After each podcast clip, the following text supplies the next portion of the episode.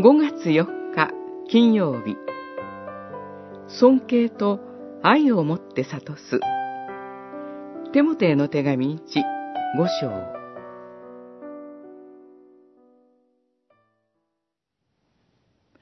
老人を叱ってはなりません。むしろ自分の父親と思って悟しなさい。若い男は兄弟と思い、年老いた婦人は母親と思い、若い女性には常に清らかな心で姉妹と思って悟しなさい。五章、一節、二節。互いに許し合うことは大切です。けれども、誰かの過ちに気づいたときに、それを放っておくことはよくありません。その人のためにならないばかりか、神の栄光が汚されることになりかねません。過ちに気づいたら、尊敬と愛を持って悟しましょう。難しいことかもしれません。放っておく方が楽だと思うかもしれません。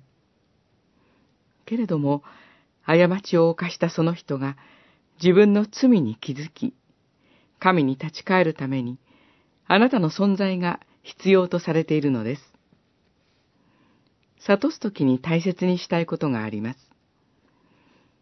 自分も神の見前に等しく罪人であることを常に心に留めるのです。決して裁くのではありません。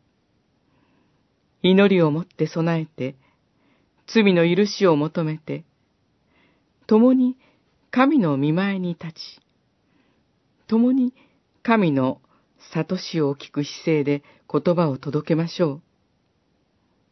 主の精霊が働いて、あなたの思いがきっとその人にも理解されるでしょう。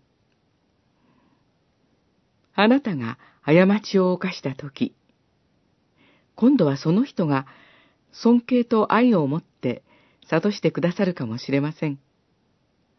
あなたにとっても、そのような存在が必要です。